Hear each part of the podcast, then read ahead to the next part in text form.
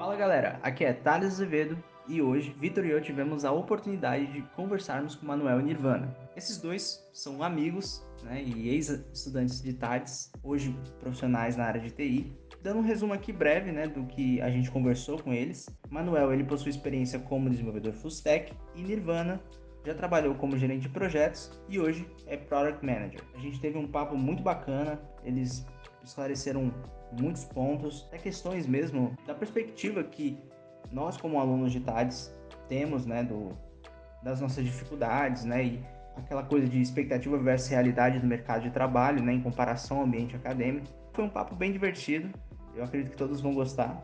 Né, vou estar tá deixando aí na descrição aqui do Spotify uma área para comentários né, e perguntas. Fala aí, se você estiver vindo pelo WTADS, comenta aí, deixa suas opiniões sobre o projeto e contribui compartilhando, enfim, ouvindo o, o episódio. Foi em torno de uma hora de, de programa, mas assim, vale muito a pena. Não só informativo, mas também de um entretenimento muito bom. Eles, dois é, trouxeram uma bagagem bem interessante, não só pra gente que entrevistou eles, mas acredito que boa parte dos ouvintes também vai gostar. Não se esqueça também de conferir aqui na descrição o nosso link para o projeto Dissonância, que é um podcast que eu tenho em parceria com o Vitor e outros amigos, e a gente foca em outras questões ligadas a cinema, música, política, enfim. E já dando um spoiler, esse próximo sábado sai o episódio da gente comentando sobre o novo filme do Batman. Então, era isso. Bora pro episódio.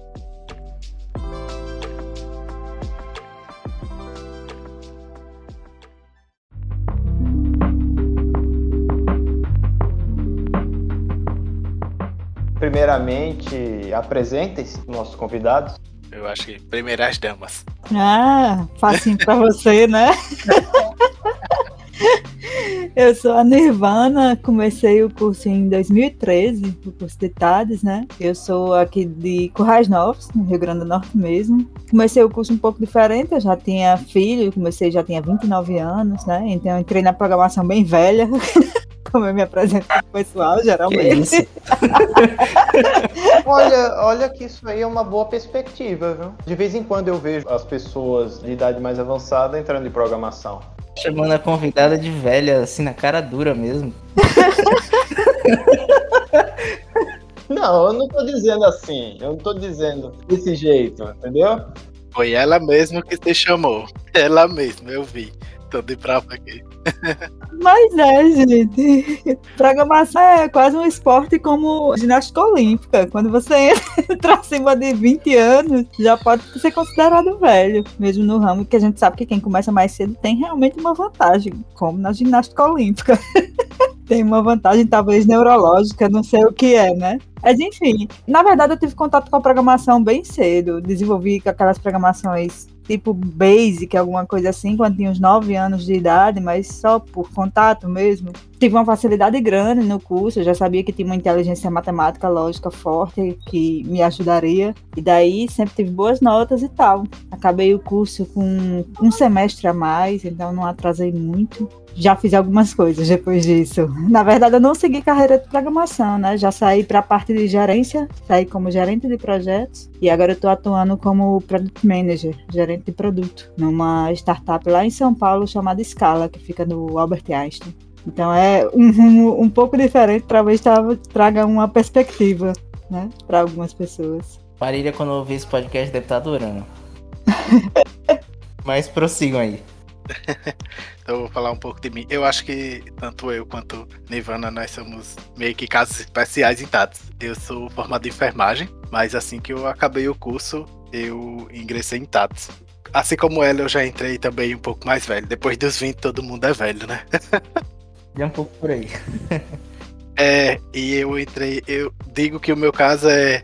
Não existe essa pessoa que entre TATS e diga, ah, não, não, não dá, ou, não dá assim para aprender a programar ou alguma coisa do tipo, porque eu entrei realmente verde, como eu costumo dizer, muito, muito verde. Eu via colegas meus que já estavam no mercado 10 anos, 15 anos. E dá sim, dá para aproveitar muito do curso. Tem muita coisa que dá também para abrir os olhos, por isso que eu acho tão importante a gente ter esse contato com o pessoal que está no curso, que está entrando, porque a gente já viu um pouquinho do mercado e a gente já passou por TADS inteira. Então eu diria que se eu fosse fazer TADS de novo com a experiência que eu tenho, eu faria algumas coisas, muitas coisas, na realidade diferente. Eu entrei também na gerência, foi a primeira oportunidade que eu tive, foi como gerente de projetos. Mas um ano depois eu já mudei para programação lá durante o curso eu conheci Nirvana e a gente compartilhava muito coisas de gerência especificamente. Tem disciplinas no curso que são específicas para isso. E aproveitem, aproveitem porque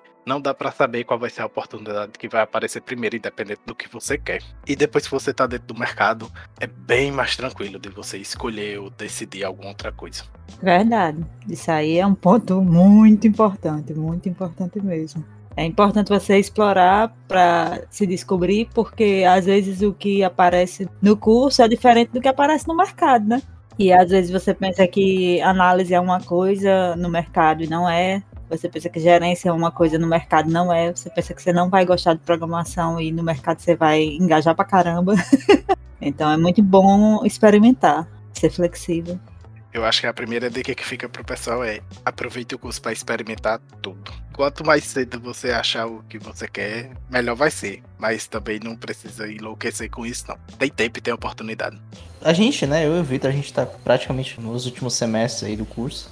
Eu tô estagiando agora também e eu tô sentindo essa coisa do acadêmico versus mundo real, né? Porque TADS ele é um curso que te traz muitas possibilidades, né? Seja linguagem, sejam enfim, tecnologias distintas que você vai ter contato e, e até mesmo uma tecnologia que você está vendo no seu curso né, de TAS, não necessariamente você vai ver no trabalho. O interessante é que você está ganhando experiência dos dois lados, né? Verdade. Quando vocês terminaram o curso, é, Nirvana, você falou que você começou em 2013, né? Foi, eu comecei o curso em 2013, minha matrícula era 2013.2. Eu não lembro mais da matrícula, mas era 2013.2. Eu ganhei, eu entrei em 2012. Brincadeira. Engraçado, eu comecei em 2012, a gente se formou junto. Você entrou no fim do mundo, pô. ou, ou, será que é agora, né? Porque pandemia aí. Pandemia é tudo, olha aí. Mas eu entrei em 2012 e eu só conhecia a Nirvana lá pro meio do curso, pro final, mas do meio pro final, não foi? Eu consegui o Ciências Sem Fronteiras e aí eu passei um ano e meio longe e quando eu voltei, é, para você ver, o mundo da tecnologia, as coisas, principalmente em dados, elas mudam muito rápido. Eu saí, quando eu voltei, o curso já era outra coisa. Os professores, aproveitem os professores, os professores são muito bons. Muito, muito bons. Bacana, é o segundo entrevistado nosso que participou do Ciência Sem Fronteiras. Você foi para onde? Eu fui para Toronto, no Canadá. Ah, bacana. Você ficou um ano e meio lá. Aí você fez o que lá? Só pra. Já puxando esse gancho aí. Lá, os primeiros seis meses foi curso de inglês. Eles ofereceram, eu, por que não? e um ano foi cursando as disciplinas. Eu poderia ter aproveitado mais o CSF, mas quando eu fui, é aquela coisa, quando a oportunidade bate na porta, não deixa ela passar não, porque se você deixar passar, de repente, no meu caso, no outro ano já não tinha mais. Então, você tem que ser aventureiro no curso se aparecer uma oportunidade de estágio. A oportunidade que aparecer, mesmo que você não se ache preparado, vá. Eu tava indo no meu segundo período. E vocês sabem, segundo período, eu entrei verde do jeito que entrei, foi um empreitado assim, só coloquei os peitos e fui. Tá certo. A vida é só uma só, né? Então tem que aproveitar mesmo. E é aquela coisa. Principalmente, eu acho que quem tá chegando no final do curso começa a perceber isso. Bate um desespero assim, caramba, eu não sei de nada. E é verdade. A gente passa um bom tempo sem saber de nada. Até hoje eu digo, eu sei só um pedacinho. Provavelmente a gente vai passar a carreira inteira achando quase a mesma coisa, mas de pedacinho em pedacinho a gente chega lá. Verdade, isso aí. Esse é um sentimento que eu tenho muito. Essa coisa de sentir que, tipo, sei lá, às vezes eu me enrolo ainda com coisas ligadas à lógica de programação, ou, enfim, algumas regras. Estrutura de dados também é uma coisa que é puxada também. Esse é costume que você vai ficar enrolado muito tempo ainda. eu ainda não passei da enrolação, mas eu acredito que a carreira de que se for ver a enrolação é para sempre. Eu acho que tem gente lá no final da carreira que só não quer dizer. Mas eu acho que vai ser isso aí para sempre. Porque as coisas surgem e elas evoluem muito rápido. É impossível. Então, a dica que eu dou no curso é aproveite a base, entenda muito de algoritmos, tente pegar para quem for para área de desenvolvimento, né? Obviamente, para quem não for também aprenda, porque você vai saber dialogar e você vai saber o que está acontecendo. Poxa, faz todo o diferencial. Você saber a base, que o Manuel sabe que na verdade eu queria até eu acho que o quarto período eu queria ser back-end, sabe? Mas aí o que aconteceu é que eu sempre surgia como posição de liderança. E como eu tenho um pensamento analítico muito forte, eu já tinha um sistema programado na minha cabeça na segunda conversa. então eu passava a análise disso e documentava para as pessoas. Daí, por eu escrever bem, eu acabei assumindo essa posição muito cedo e perdendo a programação, que eu acho que foi uma perda que eu deveria ter segurado mais tempo. Mas, Manuel, tá muito certo. Você ter vocabulário e entendimento para falar faz toda a diferença de um gerente bom para um gerente ruim. Depois vocês vão saber validar os seus superiores nesse tempo que o Manuel já tá calejado já. 哎，哈哈哈哈。E aí aproveite muito a base. Não vá no framework da modinha, nem nada da modinha, porque você vai precisar da base. Um dia você tá numa empresa que usa o Laravel, no outro dia você tá numa empresa que usa outro framework, e o que é que o framework vale. É muito bom, é muito ótimo você se dedicar a uma coisa, mas é muita mudança. E o mercado muda muito. Sinceramente, desde que eu entrei, apesar da pandemia, eu acho que é um dos períodos que eu mais vejo vaga e gente conseguindo melhorar na carreira, por incrível que pareça. É verdade. Acho que impulsionou, na verdade, né? Então, aprenda muito a base. Você não sabe lá da frente se você vai estar tá no PHP, se você vai estar tá no .NET. É. E até essa coisa de você sentir que você não sabe, você se sentir incapaz, assim, tem duas faces da mesma moeda, né? Eu já fiz algumas seleções de candidatos. Manuel, quando era gerente, também fez. Tem uma parcela de síndrome do impostor mas tem outra parcela que é muito relevante de humildade. Então, quando você está avaliando um candidato que é humilde, que ele é um eterno aprendiz, que ele é um curioso, que ele tem aquela sede de conhecimento, entendeu? A busca ativa pelo conhecimento faz todo o diferencial na seleção. Mas se o cara já chega chegando, não sei se vocês entendem muito do, do nordestinês. É, eu sei. Eu, é, sei, eu sei, eu sei disso também. Se o cara chega a bola, bola cheia, é?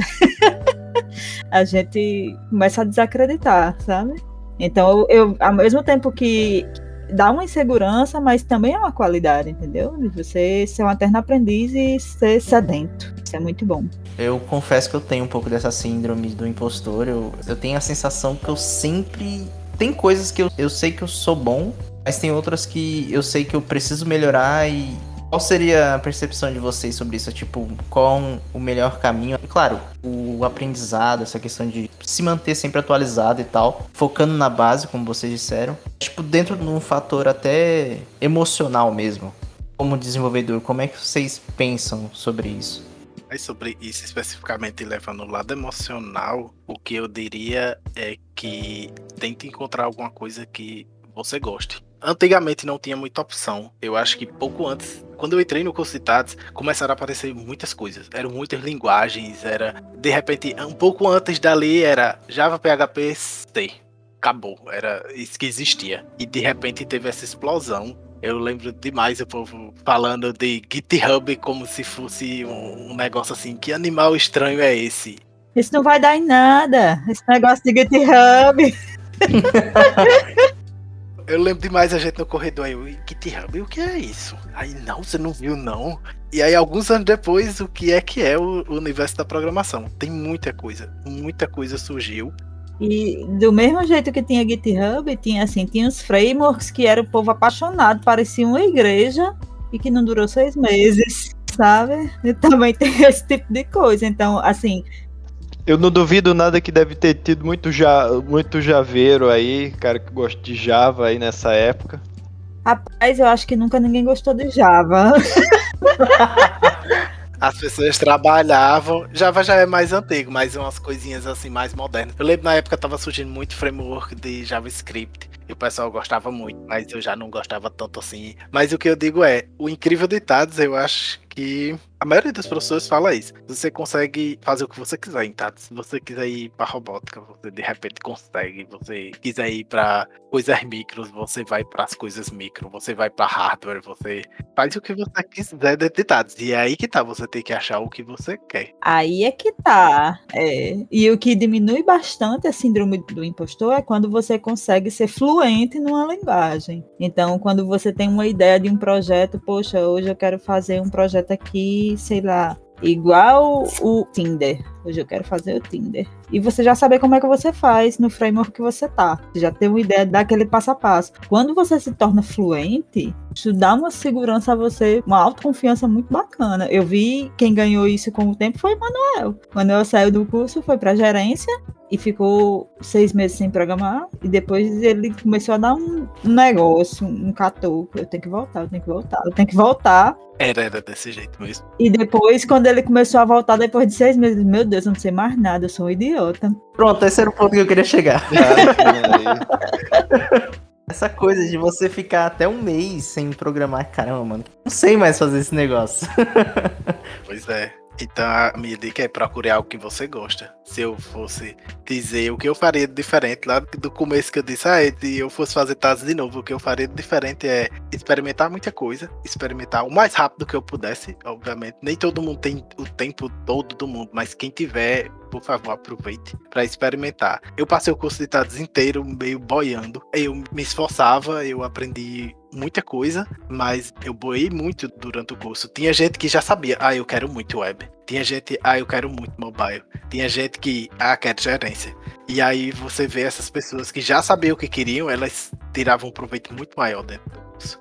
Mas se você também não souber, é muito simples se dedicar tudo. Verdade. Mas uma hora ou outra você tem que se achar, porque não dá para abraçar tudo, não. Talvez antigamente tinham os webmasters eu soube que esse termo existia. Hoje em dia isso não existe não. Muito difícil. Hoje em dia é quase obrigatório você achar o que você gosta e que você vai se dedicar, porque você vai ter que se dedicar fora do seu trabalho, você vai ter que se dedicar nas suas horas livres. Com um pouquinho de esforço, você de repente consegue trabalhar naquilo. E aí é o ideal.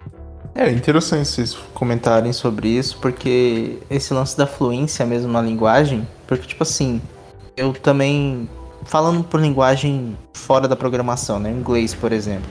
Eu tenho uma fluência no inglês, mas tipo, é porque eu tive uma dedicação sobre aquilo. E muitas das vezes eu na área de TI eu ficava me questionando quando eu comecei o curso também e tal, até durante o integrado, eu tinha essa, essa coisa de ver muitas tecnologias, é porque cada semestre você via uma coisa diferente em TADS mesmo é assim. E meio que eu tô começando a aprender isso aqui, mas eu parava de ver isso aqui para começar a aprender outra coisa. E às vezes me gerava essa ansiedade de tipo, caramba, como é que eu vou aprender isso de fato se eu fico pulando de tecnologia em tecnologia, entendeu? Não muito por uma vontade minha, mas por uma questão do próprio curso, sabe? Então isso me gerava uma ansiedade. E essa questão de vocês falarem de ter uma influência sobre aquela linguagem ou framework que você está utilizando, me faz voltar a pensar que é como uma linguagem falada mesmo. Chega um momento que você tem que se empenhar numa coisa só. Não necessariamente você vai limitar aquilo, né? Mas é um caminho, né?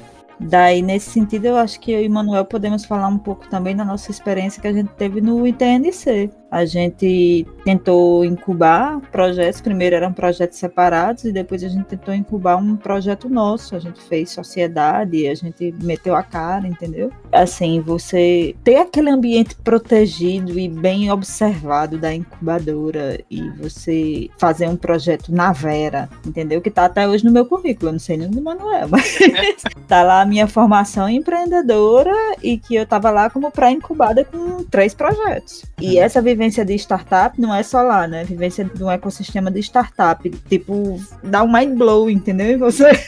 Porque você vê que você, como tecnologia, você não é separado das outras. Você precisa ter um mercado para aquilo que você está produzindo. Você está entregando um produto para pessoas reais e depois vão só desinstalar ele e pronto. é, Dá um trabalho de equipe, você saber também que você não tá sozinho. Então tem os dois extremos da moeda, né? Tem gente que treina uma ferramenta sozinho muito e fica foda, mas aí o cara não trabalha bem em equipe depois. E também não consegue se desenvolver muito bem. E aí o projeto, você pode ser muito bom, o projeto acaba não indo pra frente. Pois é. Existem muitas inteligências em TADS. Todas as disciplinas tem muita gente que nega muita coisa durante o curso que não deveria. Que é a famosa, fala nos, nos termos clichês, né? A questão de soft skills, mas é muito abrangente isso. Uhum. E quando o Manuel fala assim, experiências do curso, não é só da disciplina, sabe? Tem CA, tem incubadora, tem, se tiver a oportunidade de entrar na rádio, se tivesse eu tinha entrado para ler o signo lá toda tarde.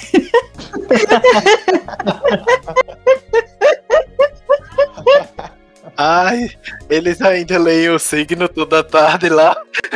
Olha, acho que não, hein? Muito importante meu signo pra saber se eu vou na disciplina ou não. Meu Deus, eu li meu signo, acho que eu não vou nessa aula, não, hein?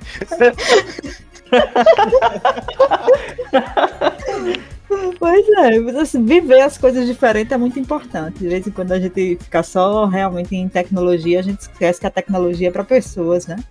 Puxa, num gancho a partir disso, uma coisa que eu queria frisar é cuidado com o marketing das coisas. Rede social influencia em tudo. Eu vejo muito, como você disse, você disse, ah não, a gente fica pulando de tecnologia em tecnologia. Realmente, durante o curso de TADS, se você não se encontrar no curso de TADS e você se dedicar fora a parte, você nunca vai se aprofundar. Você sempre vai ficar na superfície. Isso não é ruim. É só que o curso é rápido, ele tá ali para lhe mostrar os passos iniciais e o restante quem tem que dar é você. E no mundo da tecnologia tem muito disso. No mercado de trabalho, você vai entrar muitas vezes sem saber, nossa, vocês trabalham com um framework X. Realmente eu nunca vi nem a cara. Mas como você já sabe a base você já iniciou uns 300 mil frameworks, você vai ter lá na documentação, você vai saber instalar, você vai saber desenrolar. E aí, inglês tem que saber ler, pelo menos, no mínimo. Não tem pra onde fugir. Mas você nunca vai se aprofundar. Não espere aprofundamento. Eu vejo muito propaganda, sempre aparece. Pessoal, ah, aprenda aqui, faça o aplicativo em um curso de um mês. Não vai acontecer. Você nunca vai se aprofundar em nada em um mês. As pessoas melhores que eu conheci em programação, eu olhava e fazia, nossa, que inveja, como você sabe tudo isso? 15 anos, 20 anos no mercado. Não é da noite pro dia que as coisas acontecem. E às vezes a gente tem a sensação de que as coisas têm que acontecer da noite pro dia. De vez em quando tem uma pessoa assim que é uma vertente natural,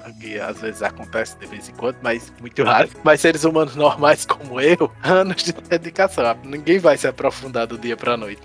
É interessante vocês falarem isso. É até um pouco de alívio. É, não fico impressionado com isso, não. Você simplesmente não tem como fazer tudo naquele tempo miúdo. Quem já sabe, não pense que foi um cursinho de um mês, não. De jeito nenhum. E aquele emprego maravilhoso que ele tem não foi o primeiro, nem o segundo, nem o terceiro. O cara que trabalha lá na Intel, trabalha no Facebook, né? Que a gente olha, que a gente segue, que a gente admira, não foi o primeiro emprego dele. Ele não aprendeu a fazer as coisas ali, né? Então, numa jornada. E muitas vezes você escutando o cara, ele fala às vezes como o cara que tá desenvolvendo do seu lado. Fala das dificuldades que ele teve, fala que investigou um erro e não achou qual era a causa. e os outros apontam erro no código dele é normal. Uma dica é acompanhe quem tiver e gostar. O Twitter eu acompanho as pessoas lá, é um ambiente meio perigoso. Você às vezes você tem que ler coisas que são complicadas, mas ainda assim, quando você acompanha, você foca e acompanha algumas pessoas eminentes no desenvolvimento, você vê lá que eles sempre postam coisas engraçadas, de tipo, meu Deus, passei 40 minutos debugando aqui quando eu vi o nome da variável tava errado. Acontece, né, com todos nós, inclusive com quem tá há 30 anos no mercado. Uma vírgula. Não é? Vírgula minha maldição. é. Então acontece. E aí você entra no ambiente e você vê que, nossa, eu não precisava estar tão ansioso, nem tão preocupado. E assim, o ambiente do mercado é meio que um ambiente como esse mesmo. Uma coisa que aconteceu essa semana que eu vi, ninguém tava conseguindo revisar o pull request do CTO, por falta de tempo. Um cara de 20 anos no mercado, entendeu? Aquele cara que você tem medo no desenvolvimento. Quem revisou ele foi o cara mais novo na empresa, que é o primeiro emprego dele, e encontrou erro. E fez comentário para poder dar um merge. E de boa, entendeu? E parabéns, o CTO ficou super orgulhoso dele. O ambiente é esse, entendeu? Não é um ambiente amedrontador, boa parte das vezes. Tem ambientes e ambientes nas empresas, né? Posso falar um pouquinho dos que eu vivi. Hoje em dia eu trabalho na Dev Squad, então pega vários projetos de vários lugares. O que é o pessoal chama daqui meio que de fábrica de software. Eles são um pouco diferentes, mas no fundo, no fundo, fábrica de software, porque você trabalha num projeto, depois você trabalha em outro projeto. E você pega muita tecnologia. Lá todo mundo é full stack, então você trabalha no front, você trabalha no back. Às vezes na sexta-feira você tá com a mente cansada, eu começo a botar uns códigos no JavaScript, eu, porque isso não tá funcionando. Quando eu vejo, eu tava fazendo as coisas que era PHP, metendo dentro do JavaScript, eu, assim não vai funcionar. Aí eu faço, meu Deus, eu tem um switch do PHP é assim. Como é que é o switch mesmo do JavaScript? Meu Deus, não lembro de jeito nenhum. Aí, Google. Você continua pesquisando as coisas porque a mente da pessoa tem seus limites. E quando você vai pulando de tecnologia em tecnologia, você não é obrigado a saber de tudo. Tem um marco importante que é a primeira vez que você posta uma pergunta no Stack Overflow. Você já postou, mas não é uma pergunta. Já tá tão evoluído lá tudo que eu queria, sempre achei. Pois tem esse momento, minha gente. tem um momento místico ainda, eu vou chegar lá, eu tenho fé. Quer dizer, eu não sei se eu quero ou não. Eu não sei se eu quero não, porque se a minha pergunta não tá no Stack Overflow, tem alguma coisa muito errada. Não, mas nem sempre. O pessoal responde, é um momento mágico, entendeu? Ainda tem um momento de você responder. Você já respondeu, mas não é uma pergunta de alguém. Fazer um comentário e tal, contribuir, né? É, você sempre vai estar tá pesquisando coisas Sempre, sempre. Eu não conheço ninguém que não tá pesquisando. E as coisas novas, nem sempre a documentação é tão boa assim. Às vezes, um comentário que tem no Stack Overflow é mais fluente e mais fácil de você aprender do que o que tá realmente na documentação de uma biblioteca, por exemplo. É, como Nivana disse, é, é mágico. Certos momentos são mágicos, realmente. Voltando um pouco mais na parte do curso, o PDS para vocês, como é que foi assim o projeto de vocês? Aí eu não sei se eu devia soltar piada, né? Conta. É, o PDS, é o projeto desintegra... desintegrado. Verdade. Desintegra a pessoa, desintegra a equipe. Eu vi amizades sendo desfeitas. É, a sorte que a gente não fez PDS junto, mano. Senão. Realmente. Cara, é massa PDS. É uma dessas oportunidades legais para você. Assim, eu durante o curso, o objetivo que eu fazia era entregar o PDS. o meu objetivo do semestre é como uma meta, entendeu? Você botar a meta. A meta é primeiro o PDS. Com quem você tem essa meta? Que tem os boy. É, e aí isso dá uma força para você aguentar a leva até o final do semestre. E assim, no caso do meu, fiz um PDS de um tema e os outros dois foi do mesmo tema. E a gente levou esse tema para incubadora. Meu PDS virou projeto pré-incubado lá no ITNC. Então apostava de verdade na ideia e apostava de verdade nas pessoas. E experimentei muito lá. E foi muito bacana. Até hoje eu falo do PDS com os meus pares, como uma experiência profissional. Para mim não é uma experiência acadêmica, PDS. Para mim é uma experiência profissional. Tem muita gente que não leva o PDS a sério, mas se você levar o PDS a sério e você tiver uma equipe minimamente comprometida, você aprende muito. É, a gente brinca do, do PDS porque é uma pressão muito grande. É isso aí. Principalmente para mim. Tinha gente lá que sendo bem sincero, né? Quem já tava assim no mercado há 20 anos levava o PDS como quem brinca de bola na esquina. Não era o meu caso, cada crude era suor, cada documento entregue era suor. Eu olhava e fazia, mas o que isso significa? Aí, documentação, isso, pra que, que eu tô fazendo isso? E aí depois você chega no mercado de trabalho e você vê pra que aquilo servia. É, eu, eu tô sentindo tudo isso que você tava descrevendo aí. E você vê que as pessoas não usam e as pessoas não sabem. E aquilo que você aprendeu no PDS, na realidade, é uma coisa assim, quase que inovadora. Você fala das coisas e as pessoas fazem, mas de onde você tirou isso? Nossa senhora, mas não é assim aqui fora? O que vocês fazem aqui fora? Pronto. Justamente. Toda essa questão de documentação de, de projetos e às vezes já me perguntaram Tipo, eu tô estagiando ainda, tô começando e tal, mas eu já vi outros programadores mais velhos, tipo, aprendeu isso onde? Eu, na faculdade, sabe? Tipo, é aquela coisa que. Porque assim, no curso de TADES você aprende o certo, mas dependendo da empresa que você vá trabalhar e tal, nem sempre o, o cenário é todo perfeitinho, né? Então você meio que dribla as coisas e vai meio que tentando encaixar as peças do quebra-cabeça. Eu vou tentar falar de uma forma lúdica. Não é que o PDS TAD seja o certo, é o conto de fadas. É o que era para ser no mundo ideal, sabe? Eu acho que não vai ter projeto nenhum que tenha a documentação e a seriedade e a estruturação de TAD, justamente porque é pedagógico, acadêmico. E cada projeto, na verdade, tem as necessidades de estruturação que vem do negócio e da organização, né? Então, tem níveis diferentes de coisas que existem pela necessidade. Leva para o extremo, se tem um projeto governamental, que Manuel trabalhou num projeto governamental, tem um nível de documentação que você fica assustado e que atrapalha e que burocratiza. E aí você lembra do PDS. E aí daí você vai para uma startup que começou há um mês e não tem documentação nenhuma. E o povo anda muito rápido, mas tem que voltar muito para trás. E você, pra, é, pelo menos até hoje, toda coisa que eu inicio eu lembro do PDS de detalhes. Sinceramente. Todos eles. E de Marília. É, toda vez que eu entro num projeto que não tem documentação quase nenhuma, completamente desatualizada, eu faço essa pessoa que não fez um PDS. Cadê Cláudia nessa hora? Chamar a Cláudia aqui. Cláudia não tá olhando essa entrega. Não tava. Cadê os cubites de fulano? Mas vocês lembram o nome do projeto que vocês fizeram no PDS? Lembro. E aí, mano? Vale Científico. Que nome lindo. Lembrou, né, cara? Lembrei. o meu eu fiz o Tô de Olho no primeiro PDS.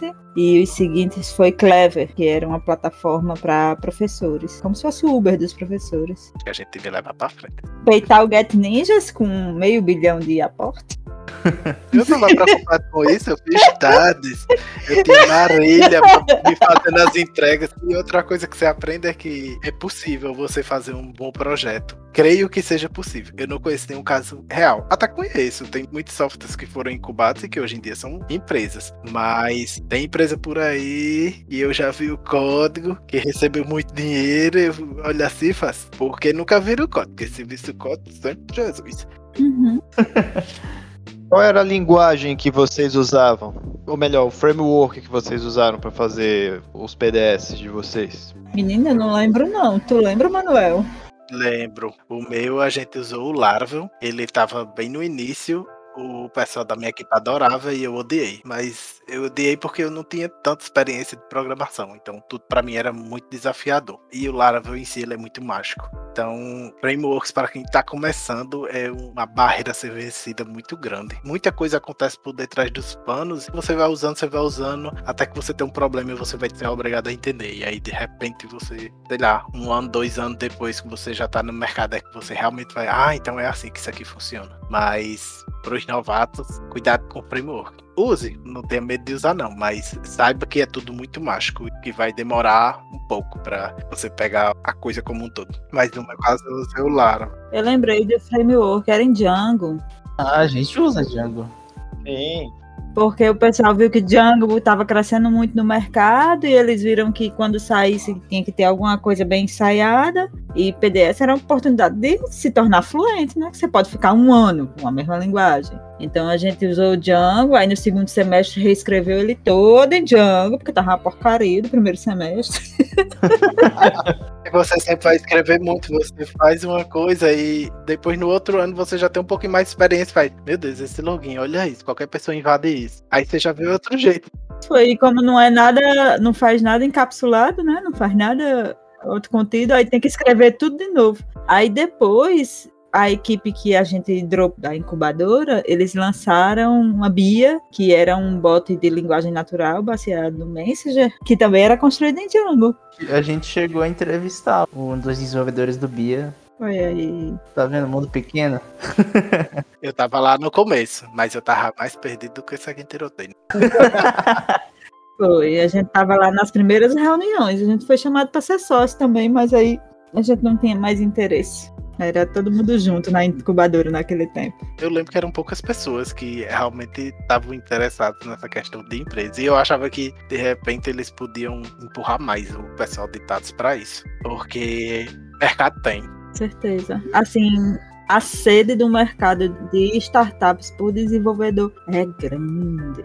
Então, assim, tem mercado para você participar de hackathon. Você fazer um freela no hackathon. Porque a equipe tem o marketing, tem o vendas, né? Mas não tem o desenvolvedor. Então, mercado tem, eu acho que é uma oportunidade boa se aproximar. E se você não tem interesse em montar empresa ou qualquer outra coisa, tente ir, tente ver, até para você conseguir ter um olhar crítico sobre as oportunidades que você vai ter. A empresa que você vai entrar, você tem que ter um bom olhar para saber identificar ponto forte, ponto fraco. Às vezes você tá numa empresa, você tá pegando experiência, mas você sabe que você não tem uma oportunidade de crescimento e você só vai saber isso se você entender de empresa. Ah, eu tenho até essa pergunta para fazer. Pode fazer pergunta, né, também. Claro. Pode. que é, é empresa, né? Vocês já participaram do ambiente de startup, de alguma coisa nesse sentido? Pronto. Você chegou no ponto que eu queria chegar. Eu participei do hotel de projetos, só que eu cheguei a participar de uma ideia de projeto IoT. Só que, assim, o grupo era formado por pessoas de diferentes áreas dentro do IF. A ideia andou para frente por um tempo, só que questões de interesse e, enfim, projetos e questões pessoais dos membros, meio que a ideia não passou muito do hotel de projetos. Eu tive uma experiência muito boa dentro do hotel de projetos, toda a bagagem de empreendedorismo, eles ajudam também com bolsa, né? Então ajudam nos primeiros investimentos do projeto. E é uma vontade que eu tenho de entrar novamente no hotel de projetos, só que com o PDS atual que eu e o Vitor tá trabalhando, né? Que legal. Esse espírito de empreendedorismo é uma coisa que eu tenho muito presente em mim. Eu acho que isso é uma coisa que eu realmente tenho vontade, sabe? De incubar um projeto dentro da incubadora. E agora que eu já tenho um pouco mais de experiência, já conheço o ITNC, já fiz algumas coisas lá, já dá pra agir até de uma nova postura, né? É, é sim. Eu acho que é uma chama que não se apaga, hein? Sim, sim. É uma coisa que você conquista pra você. Até por isso que eu dei que eles deviam empurrar mais o pessoal de Tados pra lá, é justamente pra deixar essa chamazinha lá. Só a experiência de estar lá já ajuda muito no mercado de trabalho. Ajuda muito a você saber se portar network, você sabe como conversar com as pessoas. Eu lembro que a gente conversava muito, a gente fazia apresentação. Tinha esses detalhezinhos que, querendo ou não, é prática. Você tá praticando isso. A probabilidade de um projeto desse ir frente é pequena. Hoje em dia, eu olho pro passado, eu vejo todos os projetos, vejo todas as coisas. Inicialmente, eu meio que me culpava um pouco. Ah, eu devia ter me esforçado mais, devia ter ido fazer mais. Eu sei que a chama tá lá. Se um dia acontecer, e aí vai dar certo e vai ser muito bom, mas não se culpem se não der certo. É, tudo é uma experiência. E assim, por mais que você não consiga colocar uma empresa pra frente como eu e Manuel, somos fracassados nisso, né? Por enquanto, né? Até agora. Até o momento. É aprendizado, né? Não, mas vamos contar os fracassos, porque diz que você tem que ter 3.2 fracassos para poder emplacar. Então vamos contar os PDS como fracasso, É, é. já tá incrementado já. A verdade é essa. Então, toma posse dessa posição. E para conseguir fazer isso, você tem que conhecer o que é uma empresa. Tem que saber o que é que ela tem para oferecer ou não. Tem que saber o que é que você quer. Então, qual é o tipo de cultura que você quer? Qual é o aporte mínimo da empresa que você quer? Você quer trabalhar numa empresa de fábrica de software? Quer trabalhar numa empresa de produto? Você quer trabalhar numa empresa do ramo da saúde, do marketing? tem todo um leque de coisas que hoje o desenvolvedor pode escolher, mas para conseguir escolher isso ele vai ter que ser crítico, mas eu acredito que vai ser bem mais feliz se conseguir procurar por uma vida profissional que já é mais assertiva para você, lhe deixa bem mais confortável do que ficar pulando de uma posição para outra. Falando nessa coisa de experiência profissional, foi a primeira de vocês, assim? Vocês saíram do curso, de estágio, enfim, ou, ou mesmo um trabalho pós-estágio? Qual foi a experiência de vocês, assim, de entrada no mercado? No meu currículo, até hoje, eu coloco como mais primeira experiência profissional o projeto que eu tinha pré-incubado no Hotel de Projetos. Então, eu levo isso com muito orgulho. Eu digo, olha, isso aqui é minha startup. Eu tenho uma formação empreendedora. E eu boto lá o meu diplomazinho do Hotel de Projetos. É, eu também tenho, eu também me orgulho, com certeza. E depois disso, eu saí de lá, passou uns seis meses, perto de um ano. Aí eu fui trabalhar na Interativa Digital daqui de Natal, que é uma fábrica de software. Eles começaram uns 30 anos atrás, milênios na tecnologia, né? É, realmente.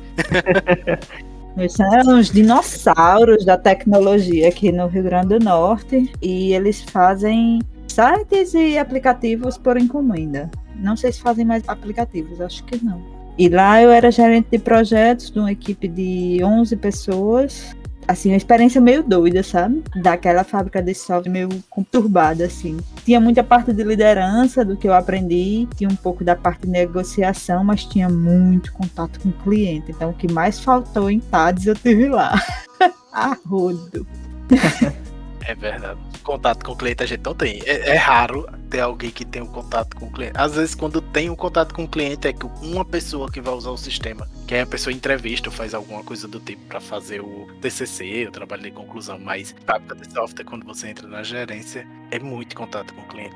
Pronto, aí hoje eu coloco isso também no meu currículo e uma coisa que está lá no meu resumo é que eu tive contato com centenas de clientes, que foi a realidade de lá. Isso abriu portas para outras coisas. Aí, depois que entrou a pandemia, o que eu vivi foi gerência no Rio Grande do Norte tem que ter indicação. É um mercado muito pequeno. E daí eu não consegui trabalhar aqui. E eu tenho família já. Tenho marido, tenho filho, tenho sogra, tenho cachorro, tenho periquito, papagaio. Aí... não podia sair do estado. Aí a sorte foi a pandemia, né? Que permitiu que a gente trabalhasse de home office. E fui chamada para fazer uma seleção lá numa startup de dentro do Albert Einstein. E tô lá, aceitando o desafio de ser product manager lá. E é uma perspectiva um pouco diferente. Tudo à distância, né? É, tudo à distância. Mas também porque TADS é muito voltada a projeto, eu não sei se ainda é. A gente tem a visão de projeto, projeto, projeto. E o ciclo de vida de um projeto é diferente de o ciclo de vida de um produto. Então meio que teve uns paradigmas que eu vou quebrar no meu coraçãozinho. se vocês nunca olharam assim, não sei se como é que tá o outro projeto também, mas se vocês tiverem curiosidade de ver como é um ciclo de vida de um produto, tem um universo, sabe nisso? Que é bem bacana, tem um monte de startups voltadas para isso já. No meu caso, eu apliquei para algumas empresas, mandei meu currículo, né? Assim como todo mundo. Pelo menos a maioria. E, se bem que na área da programação existe muita indicação. Então, aproveitem muito o curso para conversar com as pessoas. Tem gente mais velha, tem gente que já está no mercado. Tente se aproximar. Se você é uma pessoa um pouco mais introvertida, ainda assim se esforce porque tem muita indicação. Então, eu mandei meu currículo, eu fiz entrevistas para desenvolvimento. Assim que você sai, você não tem muito um portfólio. Então, se você conseguir que o seu PDS ande bem, faça dele no seu portfólio, porque você vai precisar. E aí eu não entrei no desenvolvimento, eu entrei para a parte de gerência. Foi a oportunidade que surgiu e disse, ah, top, top, vamos lá, né? Mas aí depois de um tempo eu vi que não, gerência não é para mim não. Eu ocupei muito cargo de gerência enquanto eu estava no curso, gerência de, de projetos no meu estágio. Eu sabia que não era algo que eu já vinha fazendo há muito tempo e não era algo que estava assim no meu coração. Eu não sabia o que eu queria, mas aquilo eu sei que não era. Então eu fiz, eu tenho que voltar para programação. E aí foi quando começou o Catoco, né? Uhum. Tem que voltar para programação e aí a gente senta a bunda na cadeira e programa e aí tenta mostrar que é bom naquele que sabe alguma coisa. E aí, na mesma empresa que eu entrei como gerente, eu fui programador. Depois que você consegue entrar, as oportunidades começam a surgir, porque você começa a conhecer as pessoas. A rotatividade na área de tecnologia, eu não imaginava que era assim. Eu não sabia como era a área de tecnologia no mercado de trabalho, porque eu entrei muito verde em dados, mas a rotatividade é muito grande. Depois eu fui atrás de alguns dados de empresas grandes. Você imagina que a pessoa, sei lá, entra no Google e entra lá e fica 15 anos anos, e quando você vai ver os dados das empresas, o pessoal fica dois anos, dois anos e meio, eu faço como assim? E aí, com um ano, recebi essa oportunidade, eu trabalho hoje em dia na Dev Squad, e completei meu primeiro ano lá. Parabéns, Manuel. É, mês passado. E assim, querendo ou não, graças à pandemia também, porque 100% remoto. Então a questão de trabalho remoto tá muito forte. Então a gente tá aqui no Rio Grande do Norte, você tem família, como Desnivana, papagaio, periquito e o cachorro e tudo. Tem muita gente que não pode se movimentar. Tem muita vaga em Recife, tem muita vaga em São Paulo, mas será que nem todo mundo tem disposição e tem condições de se mudar? Então a pandemia tá sendo um bom momento. Aproveito para pegar um trabalho remoto, porque é uma experiência muito boa. E para atualizar o LinkedIn sempre. Vicia no LinkedIn, gente. Importante. É. Aí uma coisa, tem que deixar o meu LinkedIn mais atualizado, porque dá uma preguiça, mas é importante. É. E também ficar usando de vez em quando, porque eles trazem oportunidade para você quando você fica usando, sabe? Nem que seja para curtir as coisas dos outros. É, eu, eu tô recebendo bastante e-mail recentemente. Uhum. É legal também, tipo, naquela história de dizer você validar as empresas, né? Procurar as empresas que você já admira, assim, mesmo que fracamente. Tipo Nubank, pá, um exemplo de modelo de negócio, né? De seguir ela, de vez em quando você recebe umas coisas. Uhum. E assim outras também. Talvez umas similares com o que você estava fazendo no outro projetos. Então, daqui a pouco o algoritmo do LinkedIn vai começar a lhe indicar por similaridade. Aí começa a bombar as coisas. E o que eu penso é, pode sonhar no curso de TADS. Uhum. Muita gente, muitos conhecidos. A maioria do pessoal que eu conhecia tá todo mundo fora. Então, tem gente no Canadá, tem gente na Austrália, tem gente na Europa. São Paulo, tem gente em Recife, tem gente em todo canto. Na Austrália. É, tem gente em todo canto do mundo. Pode sonhar que TADS lhe leva. É, isso é verdade. Inclusive, amanhã a gente vai entrevistar uma programadora de Portugal, que também fez TADS. Olha aí. Mas vocês comentaram também da questão da documentação, né? Tipo, vocês utilizaram algum tipo de processo unificado, Scrum, XP, Kanban, enfim. Qual foi a experiência de vocês em relação à à parte de documentação no mercado de trabalho? Quer que eu fale? Eita. Fale você primeiro do mundo um pouco mais ideal, depois eu digo o que é de verdade. Scrum é um grande guarda-chuva que o povo usa e que nada é Scrum, na verdade. Hoje eu tô numa empresa que é ágil porque segue os princípios ágeis. Então, eu acho importante isso, antes de processo, os princípios, sabe? Sim, sim. Processo nunca trabalhei, sempre tive saudade de TADS por causa disso. sempre tive saudade, assim, pelo menos nos locais que eu trabalhei, o negócio é rápido demais para caber um processo. Então, eu acho legal você sempre estar observando aquilo que você está fazendo e mudando o que você está fazendo. Então, você sempre está olhando para o processo que está acontecendo na prática e com um olhar crítico para mudar isso no futuro. Isso eu acho legal. Estou numa empresa que tem essa abertura para isso, para sempre se observar e se criticar e se melhorar. Mas processo ainda não trabalhei. Assim, de fato, conhecendo o TADES, o que é um processo unificado, né? Declarado, tudo, todas as partes conhecem, para mim ainda é um folclore. Agora você usou a palavra certa, foco. É, porque folclore é tipo o Camara Cascudo mesmo. Ele escreveu uns livros que tem uns negócios e não é o que o povo fala no dia a dia das histórias da carochinha da vovó, né? Ok. Aí, onde eu tô hoje em dia, se diz que se usa Scrum, tem algumas mudanças. Tem alguns documentos, tem alguns ritos. Alguns são parecidos com o Scrum e alguns não. Alguns papéis são parecidos e outros não. A principal diferença que eu sinto, até para dizer a real, é a falta de um Scrum Master. A gente tem Scrum, mas a gente não tem um Scrum Master. E eu acho que é uma sinceridade, porque o Scrum Master é a pessoa que dá pra zelar pelo Scrum como ele é. então, pelo menos não tem esse cara para saber, né? Mas vocês utilizam algum tipo de diagrama, documentação tipo caso de uso, essas coisas, de alguma forma isso acontece ou não? Então, nunca aconteceu. E quando eu cheguei perguntando se tinha qualquer tipo de documento, não tinha, mas as pessoas estavam loucas para ter. Aí, como uma boa aluna de Marília, estou escrevendo histórias de usuário que já estão fazendo uma boa diferença. Agora, fazer outras coisas, eu não me disponho nem a tentar testar a cobertura que tem no código. Deus me livre. Assim, é o código mínimo, é assim, a documentação mínima, é a documentação que estão precisando agora. E se me pedir para revisar daqui a duas semanas depois de entrega, eu não reviso. Mas isso faz todo sentido, né? Tipo, sim, tudo que vocês estão falando aí, eu já esperava, sabe? Pela minha própria experiência também, entendeu? Porque, de fato, Tades, ele é o caminho feliz vamos dizer assim, de como as coisas deveriam ser, mas não é muito bem por aí, né, que a banda toca. Então, assim, é muito bom Tades, porque você vai chegar numa empresa e eles vão dizer, não, a gente usa esse processo aqui. Aí você vai ficar todo feliz. Ai, que bom, eles usam um processo. Aí, peraí, como é que é? peraí, cadê os marcos? Peraí. É, você chega e faz, não, nós usamos Scrum. Aí quando você começa a viver o processo, você faz Scrum? Tem certeza? É melhor ficar calado nessa hora também. Dependendo do canto. É verdade. Mas a questão é, até isso você tem abertura. Foi aquilo que eu disse. O que você aprende em TADS é inovação lá fora. Uhum.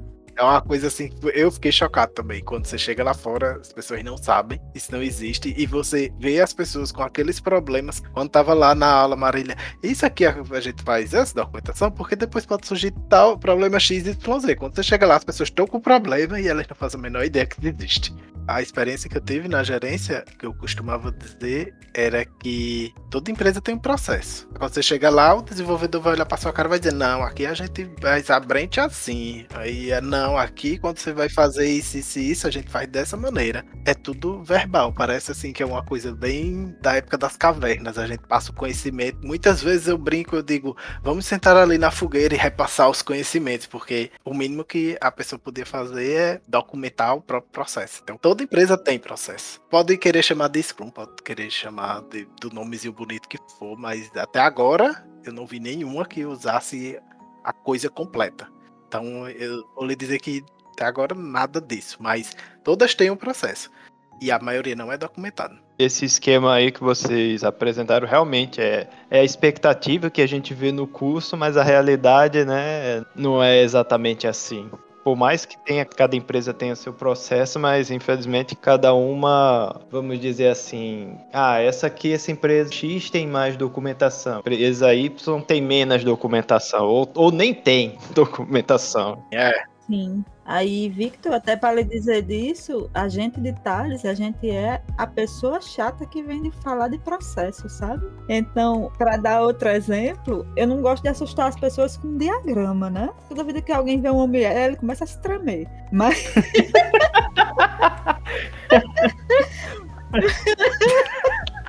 Verdade.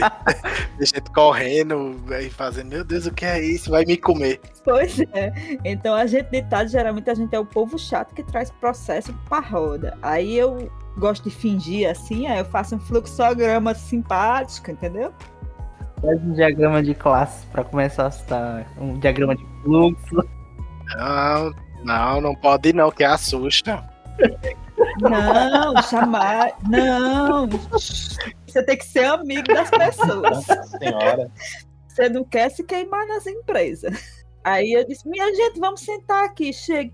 Como é que é a pipeline da gente de deploy? Vamos conversar. Aí eu botei um fluxograma todo coloridinho semink. É assim, assim, assim, mas nesse ponto aqui acontece o quê? Menino, o povo quase que sai correndo. E eu só fazendo perguntas óbvias, sabe? Não, mas se aparecer assim um hotfix, como é o fluxo? Menino, é pano para manga, porque as pessoas não querem escrever aquilo que já está na linguagem tácita. Já tem um negócio, já está funcionando. E a pior frase que eu escuto é: Mas sempre foi assim. É. Isso é o processo. E o povo não quer declarar porque não tem maturidade. Eles querem deixar só no tácito mesmo e nunca falar sobre isso e nunca melhorar. E isso é um olhar crítico muito bom da gente de tácito, a gente já medir a temperatura da empresa. Mas também tome cuidado com o olhar crítico. Eu sou uma pessoa muito crítica. Eu acho que a Nívia não me critica. Às vezes por ser muito crítico, olha só, né? É verdade. Insuportável. Às vezes é necessário ver o insuportável, mas Olha só, eu já tô aqui nos meus mais de 30 anos, olha só, tô ficando uma pessoa mais experiente, só que não. E tome cuidado com as críticas, porque nos seus projetos pessoais vocês documentam, as coisas estão perfeitas? Vocês usam processo com, com vocês mesmos? Acho que não. É o mundo real, né?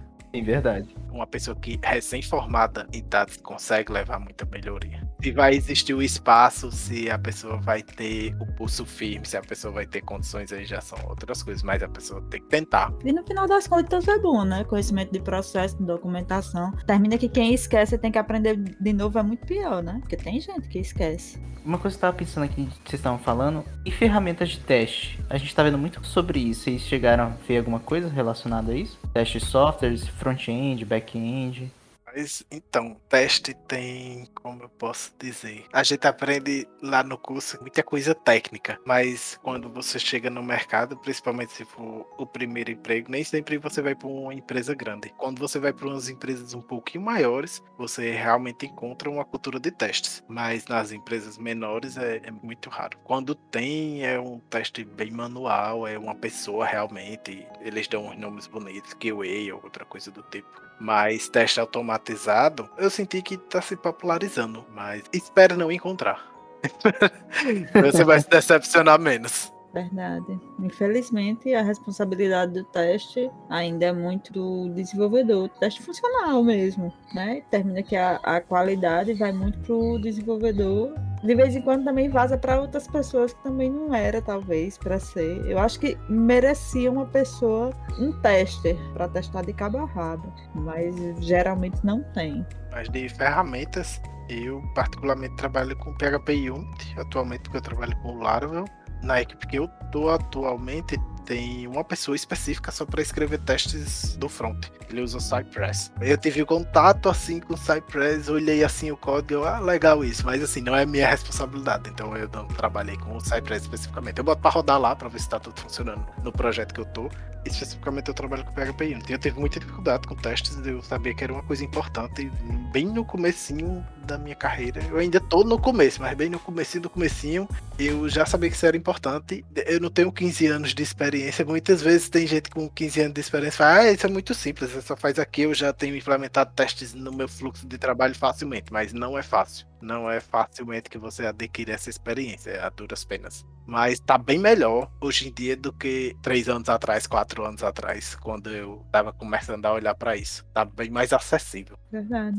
A informação tá muito difundida. Não existia nem. Como é o nome daquele sitezinho que o pessoal coloca agora, bem famosinho de blog? Tem, tem vários, né? Reddit? Tem o Reddit, tem. Eu esqueci agora o nome. Mas assim, tem muita informação. Tem muita informação em português agora. É. Antigamente não existia. Eu pesquisava e eu fazia, meu Deus, tem a documentação oficial e acabou. E a documentação oficial era péssima. E agora o que é que eu faço? Hoje em dia eu entro no Google, coloco lá PHP Unity, fazer teste. Aí tá lá um artigo lindo em português já já tá perguntando qual framework você quer.